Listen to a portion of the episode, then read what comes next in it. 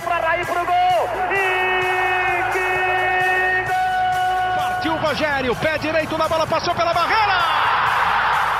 Gol! bola, posição legal. Mineiro bateu, bateu, bateu. Gol!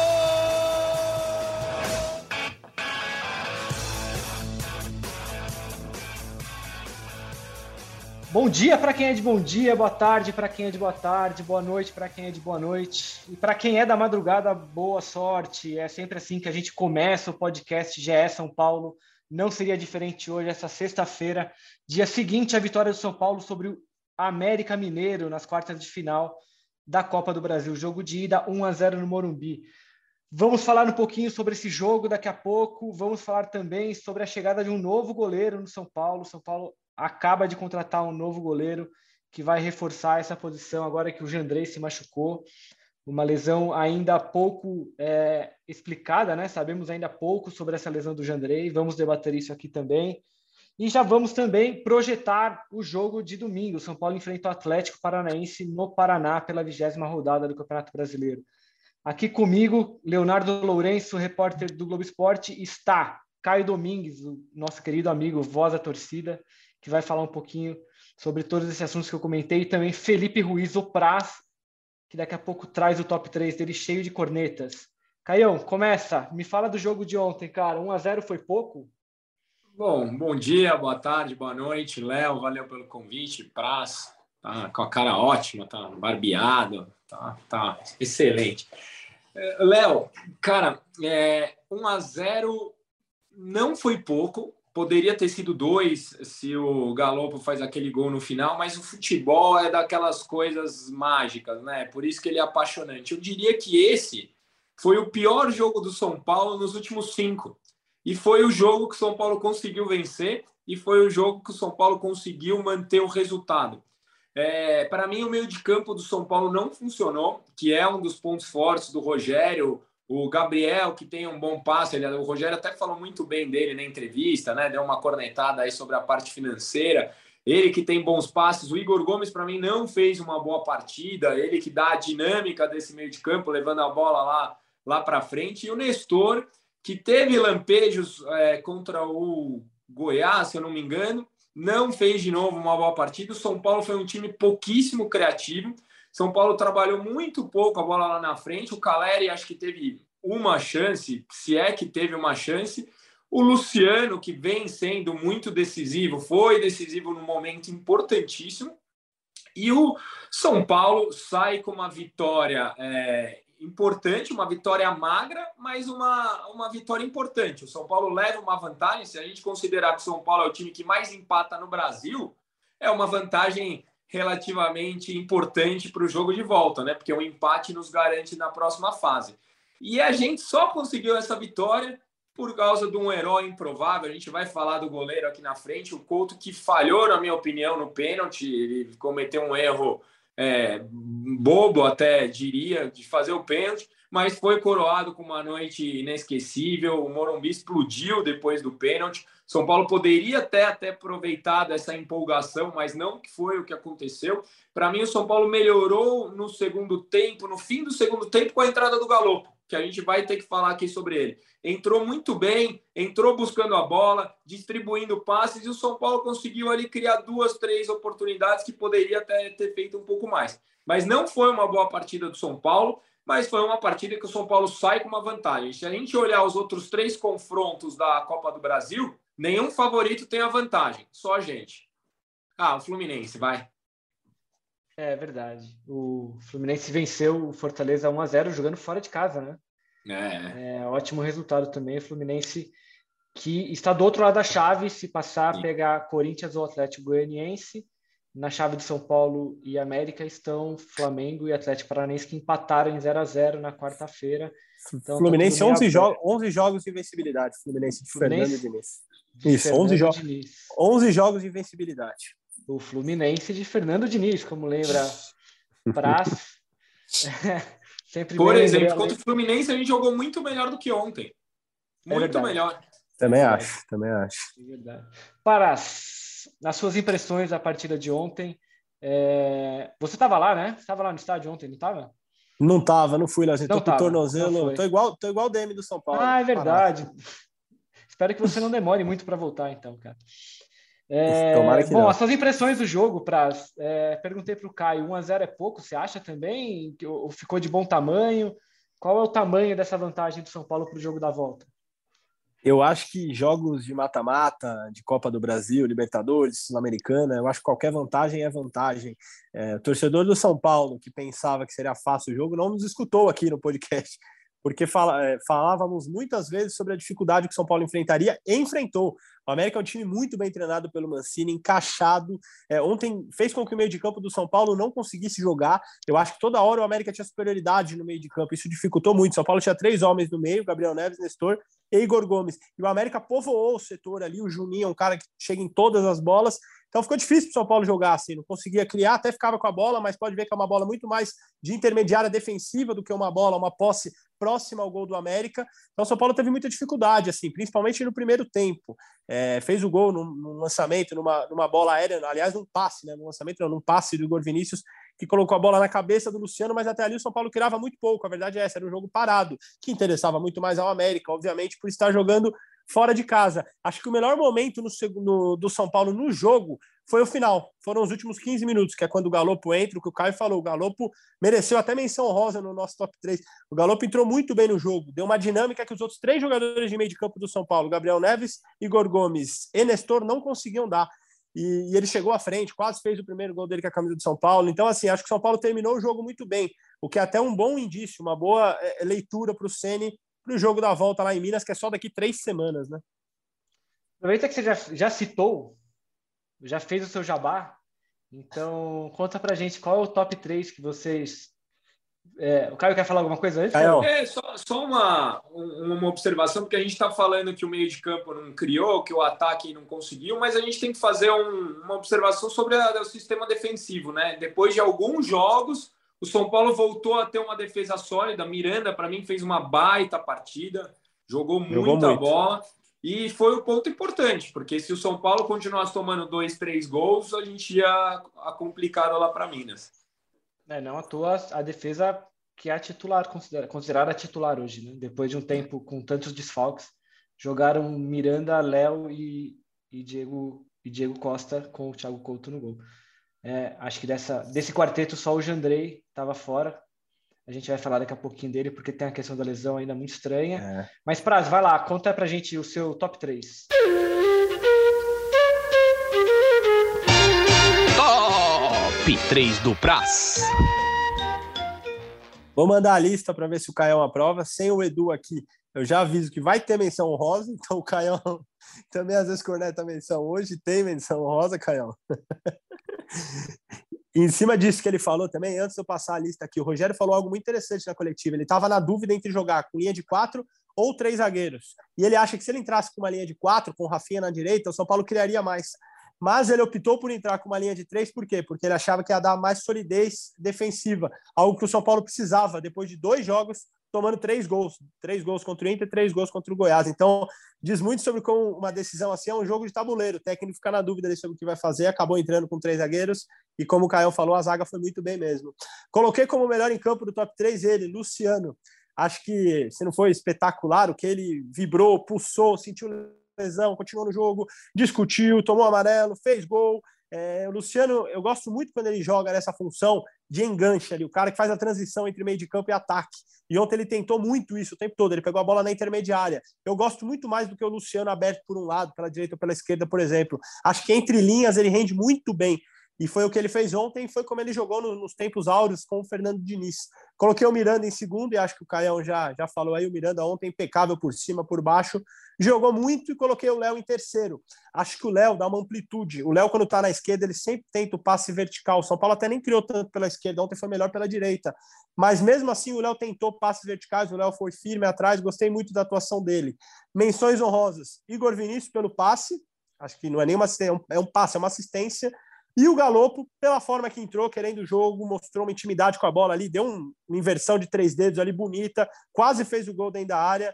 Esse é o top 3 positivo, Leozinho. Quer cornetar já, Caio? Quer ouvir o. Ah, quero dar uma cornetadinha, né? Mas de leve, de leve. Não, não falta.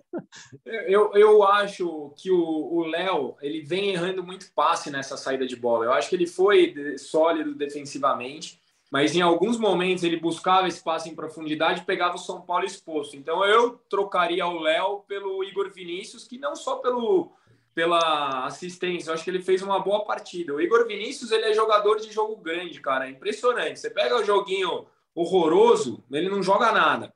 Jogo importante, ele tem saído bem, cara. Você é massacrado por falar isso, mas é verdade. Opinião impopular. Eu renovaria com o Igor Vinícius, Caião. É, Mesmo com o aumento salarial, eu renovaria. Daria um aumento salarial para ele, renovaria. Muita, muita é, se, contra. Se não for ele, vai trazer o Rodinei. O Rodinei vai ganhar mais e joga menos. Mais velho. Era, é, era isso que ia falar. O Igor Vinícius está em processo de renovação, ainda não saiu. Ele tem contrato até o fim do ano só. O negócio deu uma travada, mas parece que ele, pelo menos, tá, já deixou claro que pretende continuar. O Praz, me fala quem foram os três piores do jogo, então. Três piores, Leozinho. E aí vai em cima do comentário que eu fiz no começo. Não gostei do meio de campo do São Paulo no primeiro tempo. Acho que era um pouco lento e estava até, como eu falei, inferioridade. Sempre que você olhava, o América tinha dois, três caras próximos ao jogador de São Paulo com a bola. Então estava muito difícil para o São Paulo caminhar com ela. É, como eu falei, o América povoou muito o meio de campo nesse jogo. Então eu coloquei o Nestor como pior. Acho que foi, o, o Senna até foi perguntado sobre o Nestor na coletiva, pergunta do nosso colega Ivan Drago, da Transamérica, e eu acho que o Nestor teve uma queda de rendimento, sim, normal, oscilação da idade, mas acho que o Nestor hoje vive sua pior fase pelo São Paulo desde que chegou aos profissionais. Coloquei ele como pior, o Igor Gomes como segundo, acho que o Igor errou bastante também, não conseguiu dar aquela dinâmica, transição que ele costuma, e o Gabriel Neves como terceiro pior, tomou amarelo, teve que fazer algumas faltas ali, porque o São Paulo não se achava muito quando o América saía rapidamente em contra-ataque. Coloquei os três no meio de campo ontem, até por, pelo simbolismo de ter sido o setor em que o São Paulo não conseguiu ter domínio. Coloquei os três, Leozinho. É isso que eu ia te perguntar. Não, não me parece coincidência que o miolo do meio de campo esteja nessa sua lista aí, num jogo em que o São Paulo teve tanta dificuldade para criar e que abusou tanto de cruzamentos, né? Exatamente, exatamente. O gol foi de um cruzamento, né? É, o meio de campo do São Paulo costuma jogar muito perto o tempo todo, os jogadores se procurando.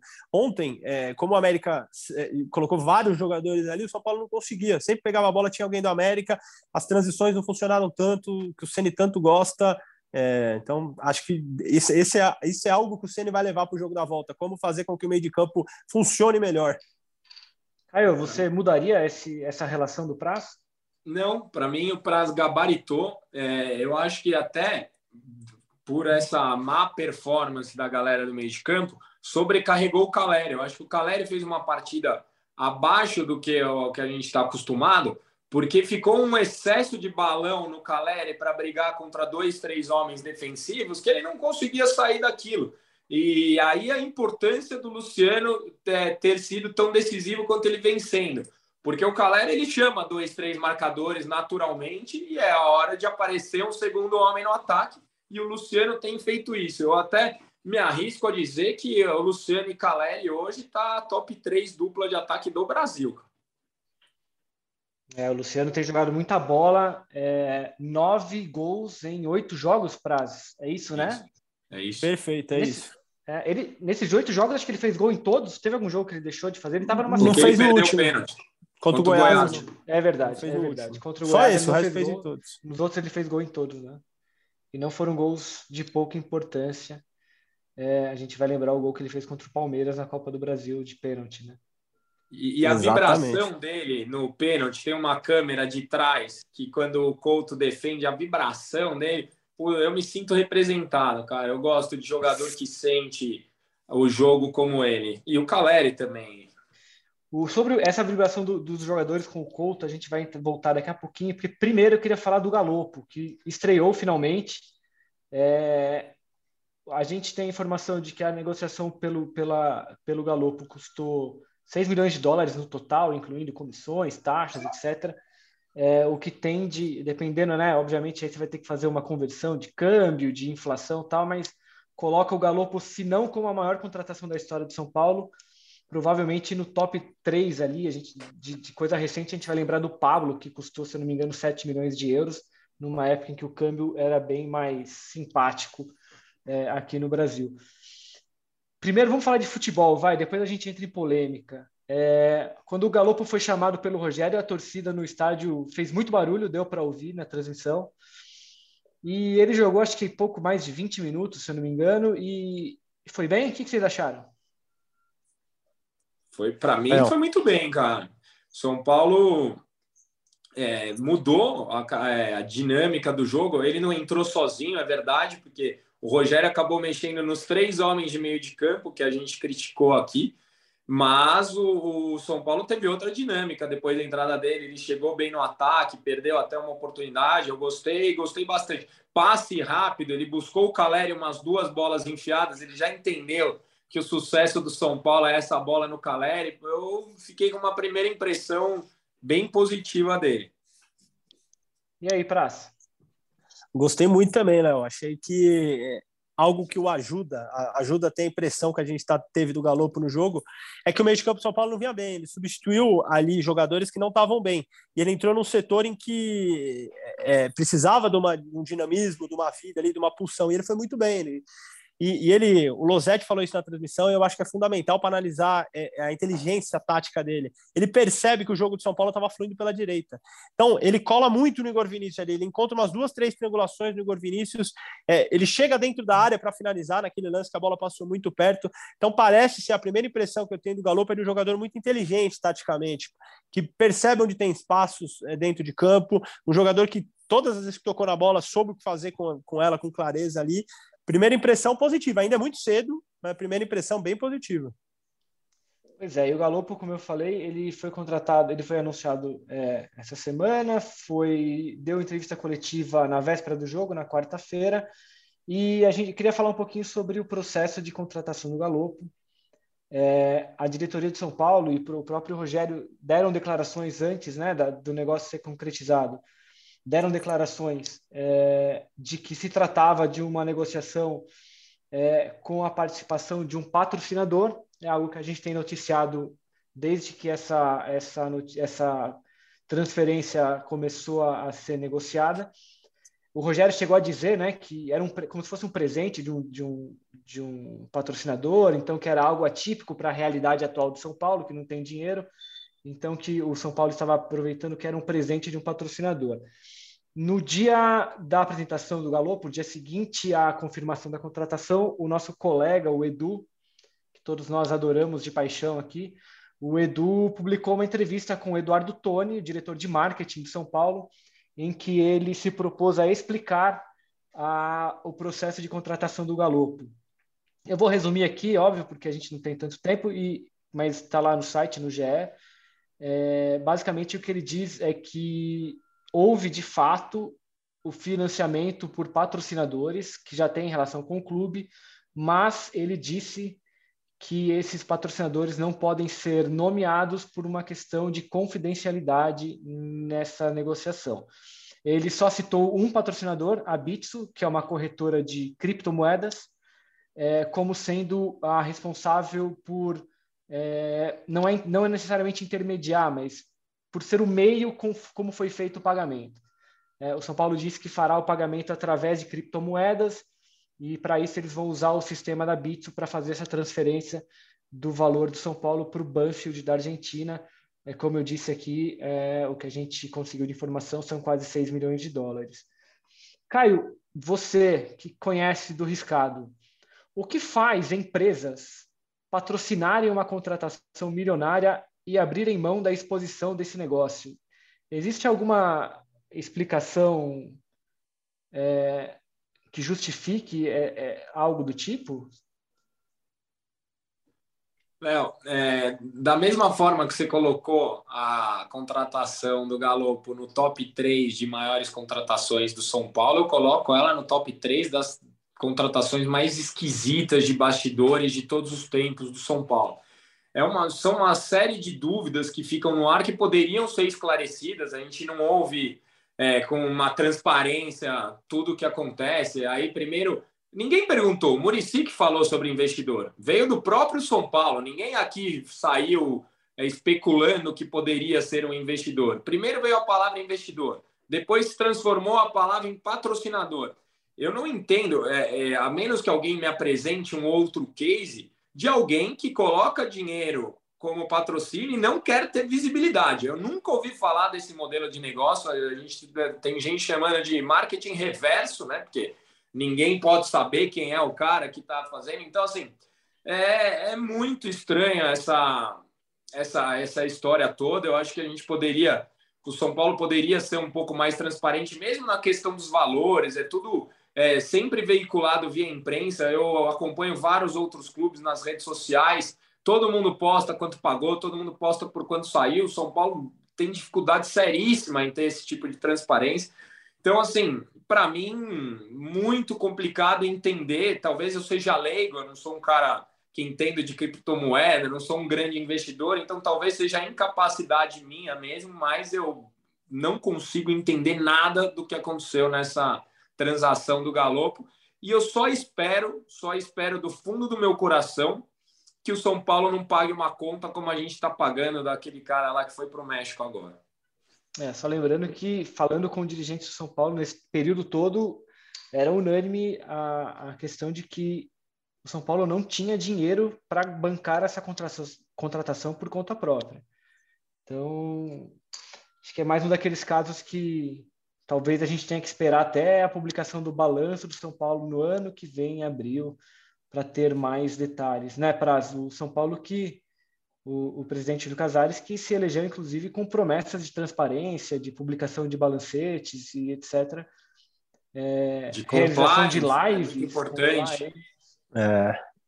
Pois é, e o que você tem a dizer sobre essa questão, para Falamos, né, Leozinho, há, há, dois ou três podcasts atrás, quem nos ouve sempre vai lembrar disso, da, da gestão do São Paulo ter sido eleita com, como principal bandeira a transparência, algo que a gente não viu. De cabeça aqui, Caio, ó, essa do que você acabou de falar do Galopo é uma das mais absurdas mesmo, talvez dos últimos tempos no futebol brasileiro, assim, de você não entender o que aconteceu, como é que foi, é, um clube falar em patrocínio e não revelar o nome de ninguém. Muito estranho. A gente vai lembrar do Rigoni. O Rigoni, o São Paulo não anunciou o valor, só que dentro do clube, vários jornalistas obtiveram o valor de 12 milhões. Ninguém inventar 12 milhões. Então, foi publicado que o Rigoni tinha sido contratado por 12 milhões. Sai o balanço, 22 milhões. São 10 milhões de reais a mais essa diferença aí. Ou seja, alguém não foi transparente lá dentro do São Paulo, primeiro em não anunciar o valor e depois em mentir, porque eh, se os jornalistas obtiveram essa informação, ela foi divulgada e depois o balanço mostrou que era outro valor. Então, assim, uma gestão que foi eleita é, é, baseada na transparência vem sendo zero do transparente. William. William. William. Vai perguntar Volante. no Uruguai sobre a vinda do Gabriel Neves. Os caras querem pegar o presidente do Nacional até hoje, que ninguém entende lá o que aconteceu.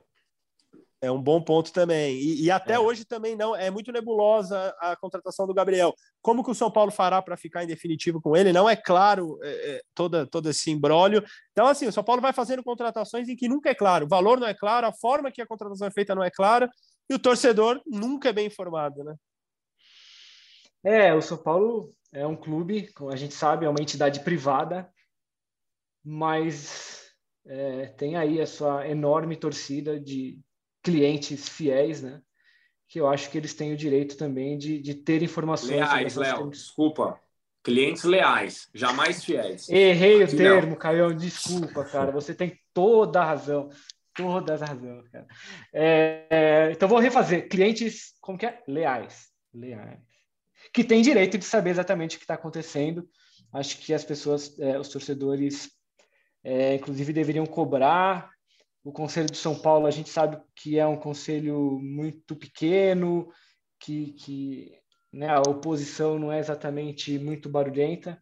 Então, esperamos ainda que, que surjam novas informações sobre esse caso para que a gente tenha é, detalhes mais precisos de como ela foi feita, porque, como o Caio disse, né, se alguém patrocinou é porque alguém espera receber algo em troca e acho que é justo que São Paulo seja transparente nessa relação.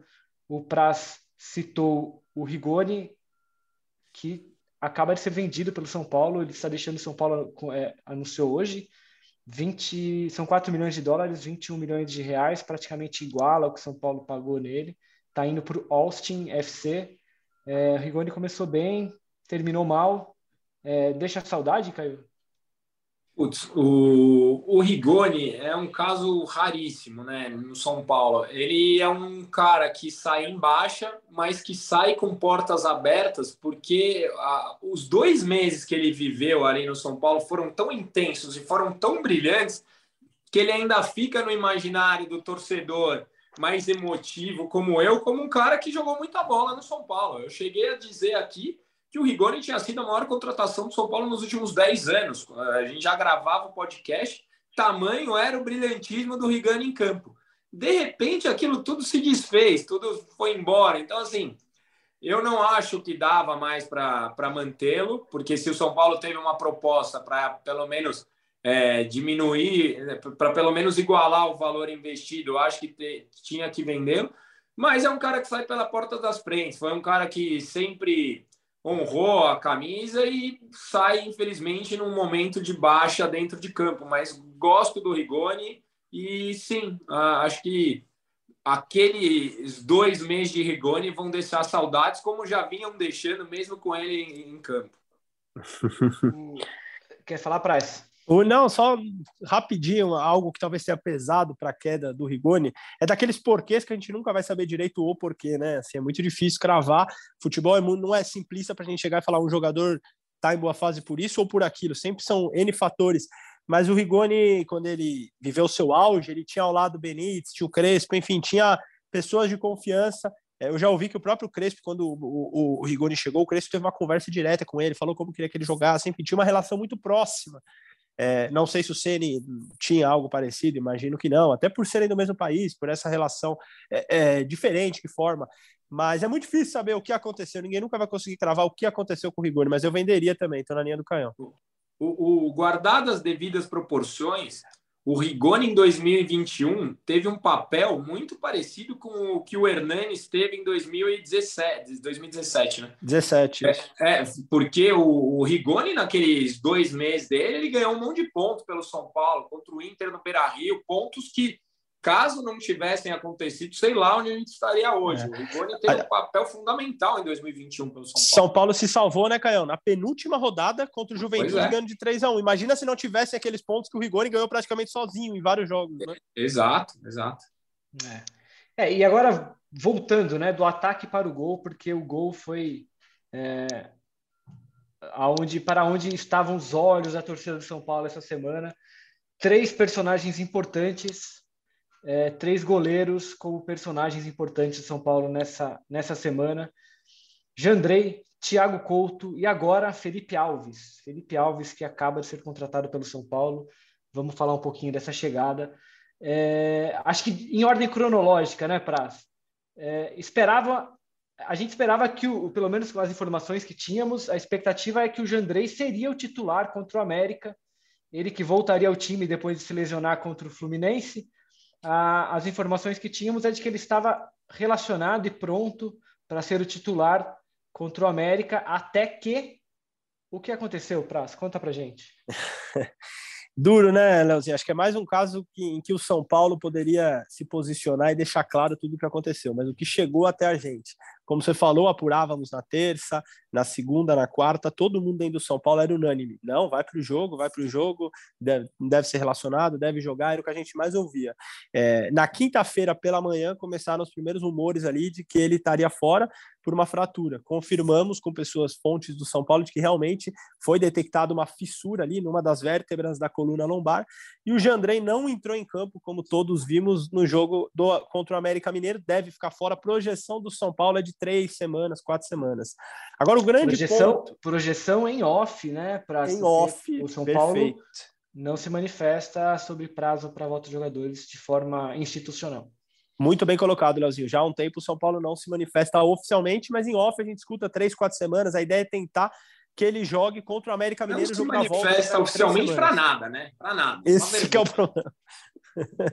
mas então, acho que é isso. A ordem cronológica foi essa e acho que Caio talvez possa até falar do lado do torcedor, mas acho que seria muito importante o São Paulo vir a público falar o que, que o Jandrei fez de exame, como foi o pós do jogo contra o Fluminense, é, como foram os 10 dias, como foi a evolução dele e por que, que depois foi detectada essa lesão. Só uma rápida observação antes do Caio falar: o material que o São Paulo divulga para a imprensa é, antes dos jogos o Jandrei consta como desfalque por um trauma nas costas, tá? Que é basicamente a mesma informação que o São Paulo já dava nas partidas anteriores. Então, o São Paulo, como o Praz falou, é uma apuração dele de que o Jandrei sofreu uma fissura na numa das vértebras da coluna. O São Paulo oficialmente no, no material que eles divulgam para a imprensa trata como trauma nas costas. É, nenhuma pessoa de São Paulo é, detalhou essa lesão. O único que falou foi o Rogério, e o Rogério foi questionado sobre isso, inclusive, antes do jogo pelo nosso colega Caio Maciel, depois na coletiva, depois do jogo, e o Rogério não explicou. É, nem sei se o Rogério teria todos os detalhes, as informações para explicar. Óbvio que o ideal seria que alguém da, da equipe médica de São Paulo falasse, mas só o Rogério apareceu, o Rogério foi perguntado e o Rogério não esclareceu as dúvidas. E aí, Caio? É, o Jandrei tem um trauma nas costas e o, e o, torcedor do São Paulo tem trauma em todas as outras esferas, né? Impressionante. Mais uma vez, é uma, uma história nebulosa que acaba sobrando para os nossos colegas de imprensa, como vocês, porque a última vez do Rigoni, o São Paulo falou: não, quem falou foi a imprensa, não fomos nós. Porque no dia seguinte da lesão do Jandrei, saiu uma notícia em todos os portais que o Jandrei não tinha é, detectado nenhuma lesão. Então, na cabeça de todo mundo, ah, daqui a pouco volta, uma porrada, você toma uma paulistinha, fica três, quatro dias dolorido e volta. Aí no dia, um dia antes do jogo mais importante, aliás, um dia antes, não, no dia do jogo mais importante do momento, ah, não, agora tem uma lesão. Como que surge uma lesão em 11 dias? E como que no treino do dia anterior posta um monte de vídeo de ele pulando para cima e para baixo? Então, assim, o São Paulo claramente não sabia que ele estava lesionado, senão não postaria, ele não estava pulando aquele monte que ele estava pulando. Ele deve ter sentido alguma coisa no treino e vai perder jogos importantíssimos. E aí o São Paulo passa por essa questão de planejamento, que é uma palavra que passa longe do Morumbi. Planejamento não existe, por mais que os caras queiram dizer. Aí eu falei aqui, fui atrás para vir com um argumento. Volpe saiu do São Paulo dia 14, 14 de maio, janela aberta. Um monte de goleiro de Série A sem completar sete jogos. E a gente, mais uma vez, não tem goleiro. Aí a gente vai falar sobre Felipe Alves. São Paulo chega desesperado às pressas e nunca ninguém vai fazer alguma, alguma coisa bem feita sem um planejamento. Vou aqui, é, se me permite estender um pouco mais, você vai fazer aquele churrasco para sua família, família grande, 20, 15, 30 pessoas. Se você se programa com antecedência, você vai num supermercado, em algum grande varejista, compra aquela sua bebida por metade do preço. Se você não se programa, você vai chegar no dia do churrasco, você vai ter que comprar no, na loja de conveniência, não é a, a bebida que você quer e você vai pagar muito mais caro. Esse é o São Paulo. São Paulo está comprando algo que não é o ideal, que não é o que ninguém gostaria. Ninguém aqui que está ouvindo gostaria do Felipe Alves. Ninguém. E ainda vai pagar caro. O Felipe Alves foi para o Juventude de graça. De graça. O São Paulo vai pagar 200 mil dólares. Só o São Paulo faz isso. Só o São Paulo. É impressionante a incapacidade de se planejar desse time. Diria Gostei Rogério... da analogia com o churrasco. Diria na, na do lugar, viu, Praz? Tá aí a hum. indignação. Tá, tá aí a indignação. Mas assim, que, que, que seja o maior goleiro de todos os tempos, que cale minha boca, é um grande goleiro com os pés. Vou torcer muito para que dê certo, não estou morrendo de véspera. Só que, mais uma vez, como a, as coisas são conduzidas, é muito mal, muito mal conduzido tudo. Espero que ele seja brilhante e seja o novo Rogério. Que tomara é, que bata falta também. E aí vamos falar do personagem número dois dessa história, o Thiago Couto, que acabou ficando com a vaga do Jandrei, porque é o goleiro reserva de São Paulo, o terceiro goleiro é o Yang, outro garoto que acabou de subir da base e não jogou ainda. O Thiago Couto fica com a vaga. É, eu me lembro que no jogo contra o Fluminense, quando o Jandrei se machucou, nós questionamos o Rogério sobre a possibilidade de buscar goleiros. Naquele mesmo jogo, né, ele já admitia a necessidade que era, era necessário buscar, ainda que o São Paulo não tivesse dinheiro, ele não tinha muita expectativa que isso acontecesse, mas ele dizia que era necessário buscar. É, nesse meio tempo não chegou o goleiro e o Thiago Couto foi jogando. É, e as atuações dele geraram muita insegurança em torcedores, na comissão técnica e na diretoria. Ele tomou, se eu não me engano, oito gols né, em três jogos. São sete gols. Sete, sete porque o primeiro do Fluminense quem tomou foi o Jandrei. Foi o Jandrei, já estava em campo, ainda estava em campo, é verdade. E no jogo contra o Inter ele foi mal, fez um pênalti. É, e é isso que eu falei, acho que gerou muita insegurança na, na diretoria de São Paulo, que quando percebeu que o Jandrei estava com uma lesão mais séria do que a prevista, no dia do jogo contra o América, saiu correndo atrás de um novo goleiro, o que gerou uma enorme pressão no Thiago Couto, que entrou no Morumbi contra o América com 52 mil pessoas quase, muito pressionado. Eis que numa partida muito tranquila no primeiro tempo, quando começa o segundo tempo, ele faz um pênalti, é, que pelo, pelo sorriso do Caio, que eu estou vendo aqui, é, o Caio entende que ele teve muita culpa nesse pênalti. E aí o Iago Maidana se prepara para bater o pênalti, dá uma corridinha quase, quase folclórica ali, uma coisa meio estranha. E aí, Caio, como é que foi o Thiago Couto pegando o pênalti que garantiu a vitória de São Paulo no Morumbi? Eu, eu, eu, penso também pelo lado do jogador, pelo lado humano da história. Ele realmente estava muito pressionado. Deve ser muito difícil jogar nas condições que ele vinha jogando. O Volpe, por exemplo, não conseguiu. O Volpe passou por pressões semelhantes, um goleiro muito mais experiente e não conseguiu produzir mais com a camisa do São Paulo. Então não é fácil estar no lugar do Thiago Couto. Eu entendo eu, eu não gostaria que acabasse a carreira, muito pelo contrário, ele pode ser um goleiro brilhante, mas ele ainda não está pronto. Eu acho sim que ele falhou no pênalti e tem total mérito, apesar do Iago Maidana, a melhor atuação dele pelo São Paulo, né? Tem toda uma polêmica. O São Paulo já tem polêmicas desde Iago Maidana. Toda uma polêmica envolvendo o Iago Maidana, finalmente algo positivo para o nosso lado.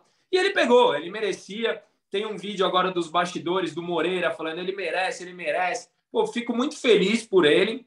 Espero que com a chegada do Felipe Alves ele tenha um pouco mais de tranquilidade, que eles disputem a posição e ele sai como o herói improvável. Ele, a, a, imagem que ele deixa desse jogo é positiva. Depois de dois jogos muito pressionados e abaixo, na minha opinião, ele sai por cima desse jogo com uma classificação importante, com uma classificação não, com uma vitória importante e que vai ficar na cabeça dele para sempre. Pegar um pênalti no Morumbi com 52 mil pessoas, eu tenho certeza que ele vai lembrar para o resto da vida.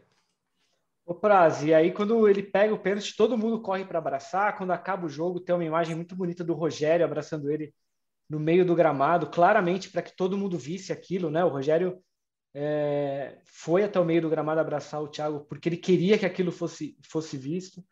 O Miranda falou muito sobre isso depois da partida, né? Ele apoiou muito o Thiago. É, como é que é isso, cara? Como é que você vê essa relação dos jogadores nesse cenário de pressão é, que o Thiago viveu ontem, o Thiago Couto viveu, e esse pênalti que ele acabou defendendo? Eu acho que é muito simbólico, né, Léo? É muito simbólico o apoio de todos os jogadores. O Luciano, como o Caio falou, vibra absurdamente, faz uma festa no meio do campo. Todos os jogadores do São Paulo que estavam próximos à área abraçam, vão lá abraçar o Thiago Couto. Eu acho que, é, falando especificamente de São Paulo, tem muito de uma relação de cutia também. É, o São Paulo trata muito bem é, é quem é formado em casa, e a gente sente isso. Todos os jogadores mais experientes gostam que os que estão vindo é, é, surjam, tenham oportunidade se destaquem e não que falhem, como o Thiago Couto vinha falhando. Então a gente tem que ser honesto aqui. O Thiago Couto acumulava falhas em sequência nos jogos do São Paulo.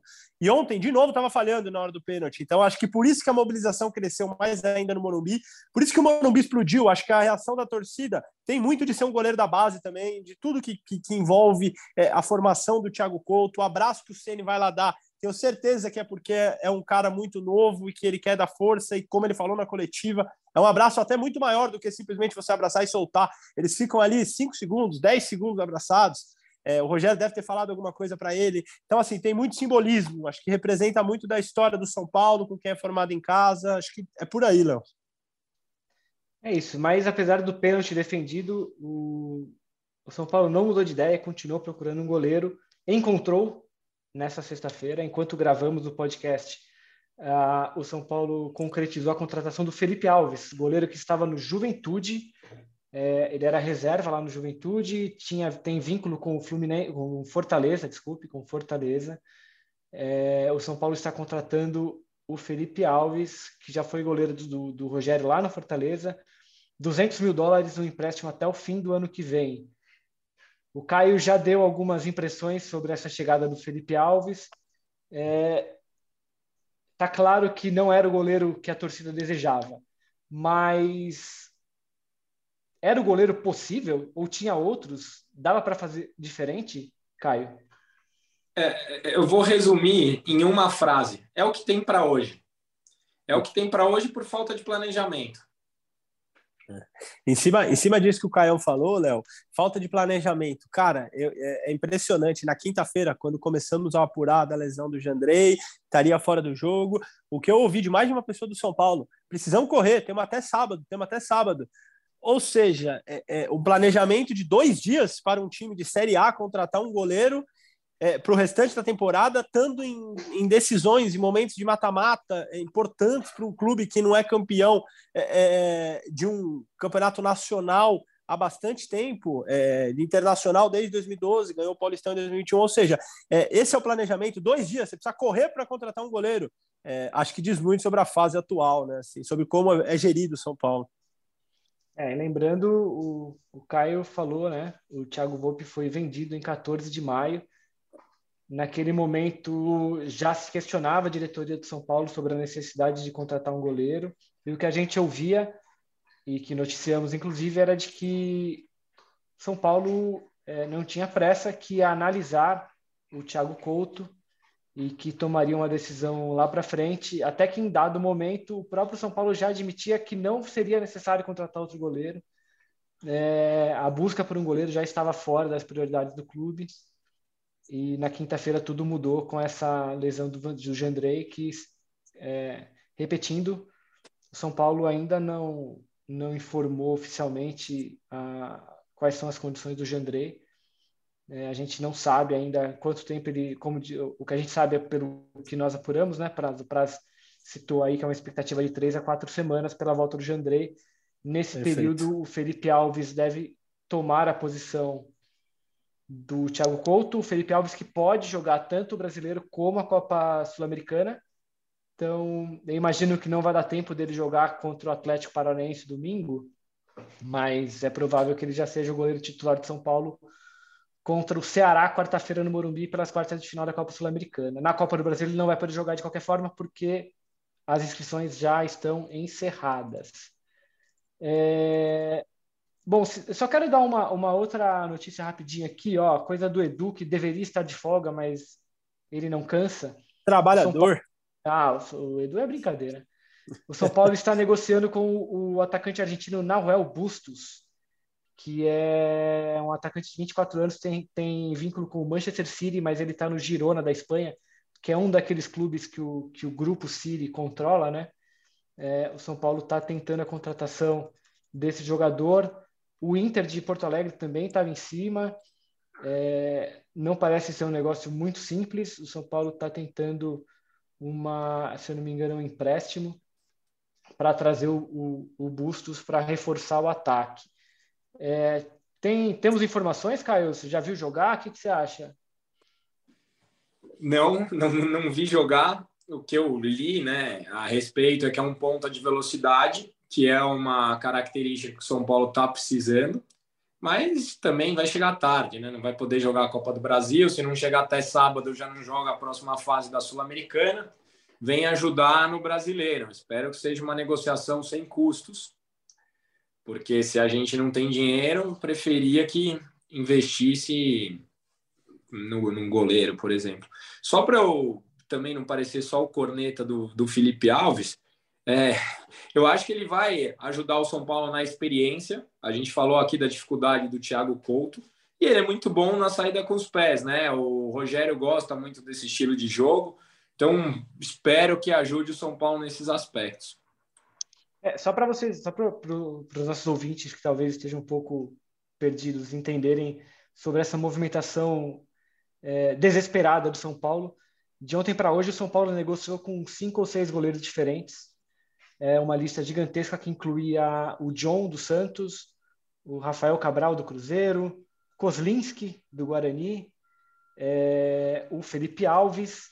Tem outros aqui que o Edu, o Edu mandou. Eu vou até pegar a lista que ele mandou aqui rapidinho, só para vocês entenderem é, como São Paulo saiu atirando para ver o que voltava para tentar fechar um goleiro com, com a pressa que eles estavam, né?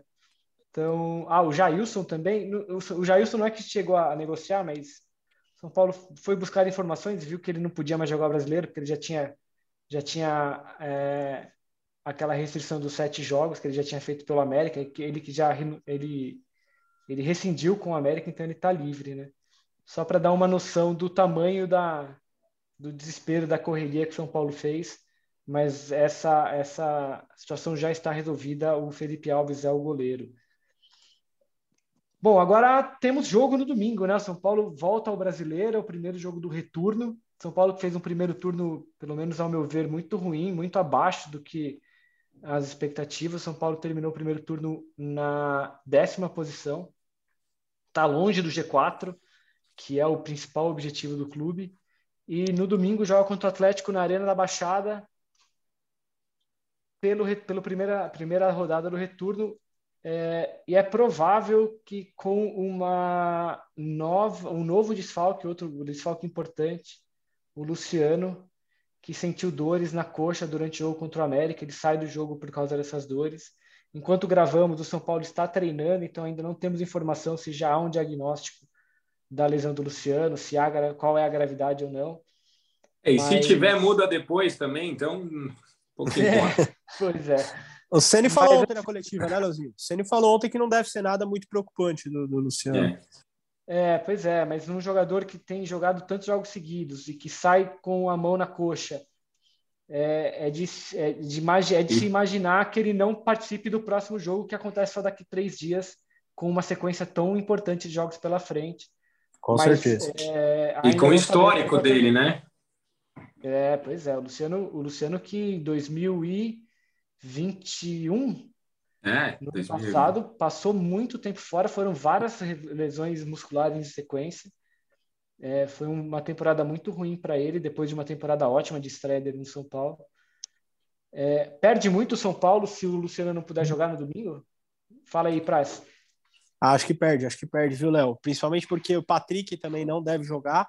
É, os meias do São Paulo, da base, é, Rodrigo Nestor, o Igor Gomes, eles dão muita dinâmica, eles ajudam muito a bola a transitar, chegar à frente. Só que eles não, não têm, por costume, por característica, encostar mais no atacante. Aquele cara que dá bola, quer receber perto. O Luciano faz isso toda hora. Toda hora ele tenta achar uma bola no Caleri, chega para bater. Patrick, quando joga, a gente lembra que o São Paulo jogou os dois jogos contra o Palmeiras, um 3-6-1. Patrick, de segundo atacante, ele encosta toda a área, toda hora. É aquele cara que chega junto do centroavante. É, então acho que faz falta, faz falta porque é isso, é um segundo atacante, é um cara que dá opção para o Caleri, que toda hora pisa dentro da área. É, acho que faz falta, acho que São Paulo vai ter que, que montar um time ali. O Ceni falou sobre isso na coletiva, né? Que seja competitivo e que vá buscar é, é pontos contra o Atlético Paranaense, porque ele almejava 30 pontos no primeiro turno do brasileiro. Ele falou, pelo menos 30 pontos para brigar por Libertadores. São Paulo está com 26 hoje, quatro pontos a menos. Então você imagina que para fazer essa média, ele vai ter que fazer 34 para mais no segundo turno. Então, esse jogo já tem um peso já importante.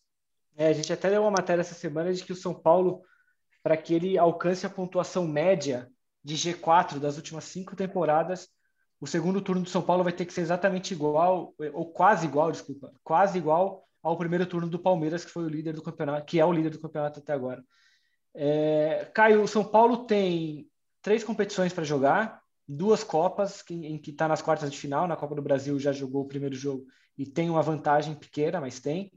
Na Copa Sul-Americana, que é um torneio que, quando a gente olha as chaves, é muito plausível, é muito factível imaginar o São Paulo chegando à final. E tem o brasileiro na décima posição. É, e tudo isso com um elenco curto, com lesões que se repetem. É, fosse você, o Rogério Ceni, o que você faria, cara, a partir desse momento da temporada? É, eu, eu acho que o Rogério tem feito o máximo que ele poderia fazer. Ele está com foco nas Copas e mesclando o time durante o Campeonato Brasileiro e até buscando alguns bons resultados. Eu acho que onde o São Paulo deu uma vacilada enorme foi nesse jogo agora contra o Goiás, dos últimos todos, que eram onde não podia. Se o São Paulo está quatro pontos atrás, dois são desses jogos e outros dois, por exemplo, um, contra o Palmeiras, que a gente tomou dois nos acréscimos, se tivesse pelo menos um ponto, ou os dois, ou os três que deixou, o São Paulo estava acima da meta.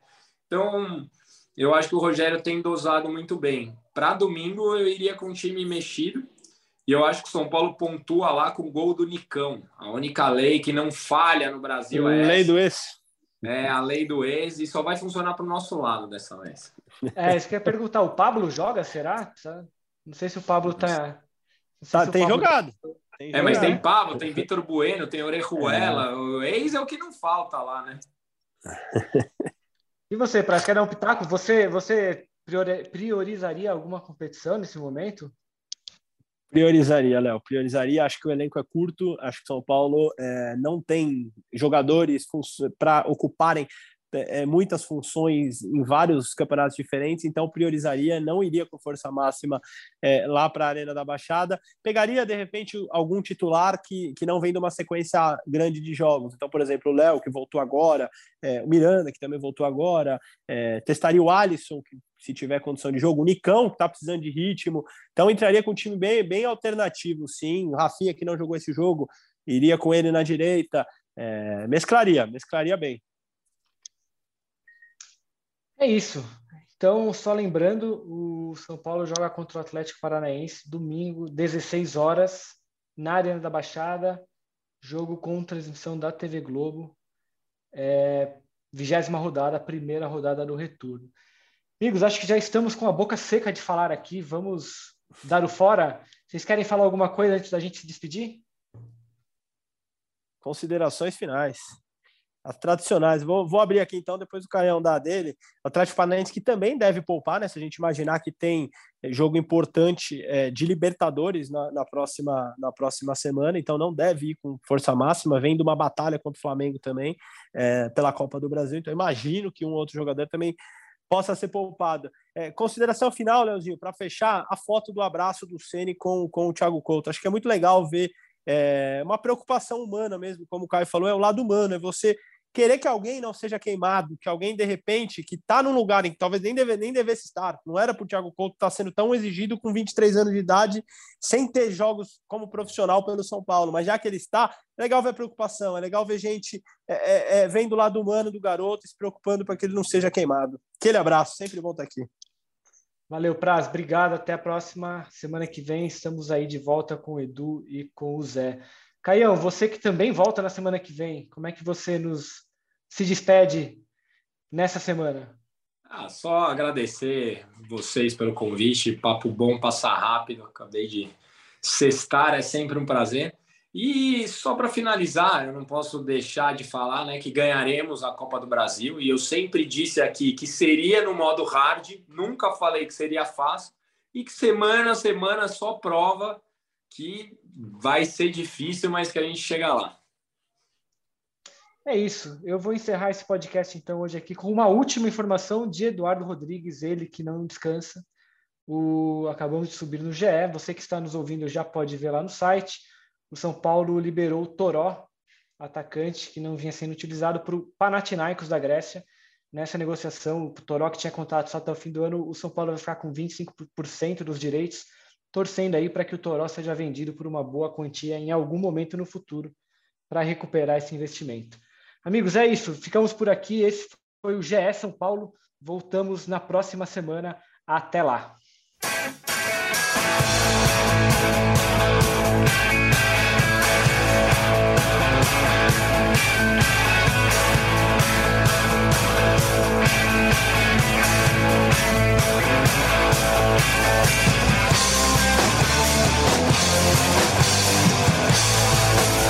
Thank